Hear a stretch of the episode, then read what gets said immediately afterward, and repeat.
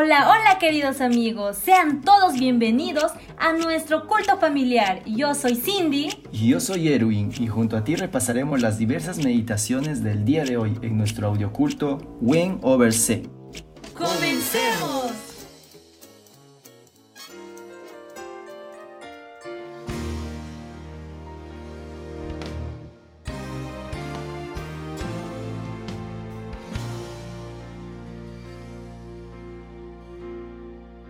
Hebreos 7 Este Melquisedec, rey de Salem, sacerdote del Dios Altísimo, salió a recibir a Abraham, que volvía de la derrota de los reyes, y le bendijo.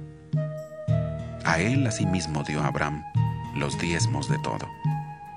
Melquisedec significa primeramente rey de justicia y también rey de Salem, esto es, rey de paz. Nada se sabe de su padre, ni de su madre, ni de sus antepasados, ni tampoco del principio y fin de su vida. Y así, a semejanza del Hijo de Dios, permanece sacerdote para siempre. Considerad pues cuán grande era éste, a quien aún Abraham, el patriarca, dio diezmos del botín. Ciertamente, los que de entre los hijos de Leví reciben el sacerdocio, tienen mandamiento de tomar del pueblo los diezmos, según la ley, es decir, de sus hermanos, aunque éstos también hayan salido de los lomos de Abraham. Pero aquel cuya genealogía no es contada de entre ellos, tomó de Abraham los diezmos y bendijo al que tenía las promesas.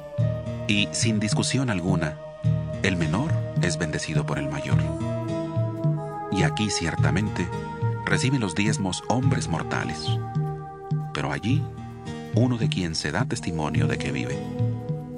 Y por decirlo así, en Abraham pagó el diezmo también Leví, que recibe los diezmos, porque aún estaba en los lomos de su padre cuando Melquisedec le salió al encuentro. Si pues la perfección fuera por el sacerdocio levítico, bajo el cual recibió el pueblo la ley, ¿qué necesidad habría aún de que se levantara otro sacerdote, según el orden de Melquisedec, y que no fuera llamado según el orden de Aarón? Porque cambiado el sacerdocio, necesario es que haya también cambio de ley. Y aquel de quien se dice esto es de otra tribu, de la cual nadie sirvió al altar. Porque sabido es que nuestro Señor vino de la tribu de Judá, de la cual nada habló Moisés tocante al sacerdocio. Y esto es aún más evidente si a semejanza de Melquisedec se levanta un sacerdote distinto, no constituido conforme a la ley meramente humana, sino según el poder de una vida indestructible, pues se da testimonio de él. Tú eres sacerdote para siempre, según el orden de Melquisedec. Queda pues abrogado el mandamiento anterior a causa de su debilidad e ineficacia, pues la ley nada perfeccionó, y se introduce una mejor esperanza, por la cual nos acercamos a Dios. Y esto no fue hecho sin juramento, porque los otros ciertamente sin juramento fueron hechos sacerdotes, pero éste, con el juramento del que le dijo, juró el Señor y no se arrepentirá. Tú eres sacerdote para siempre, según el orden de Melquisedec.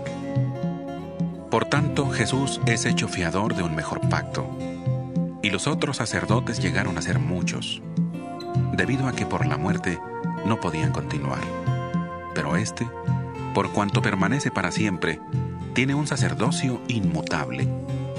Por eso puede también salvar perpetuamente a los que por él se acercan a Dios viviendo siempre para interceder por ellos.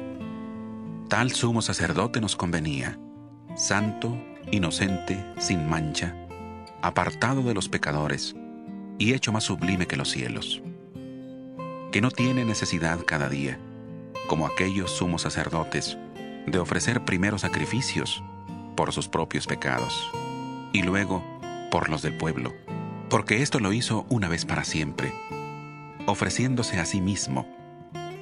Porque la ley constituye sumos sacerdotes a hombres débiles, Pero la palabra del juramento, posterior a la ley, constituye al Hijo hecho perfecto para siempre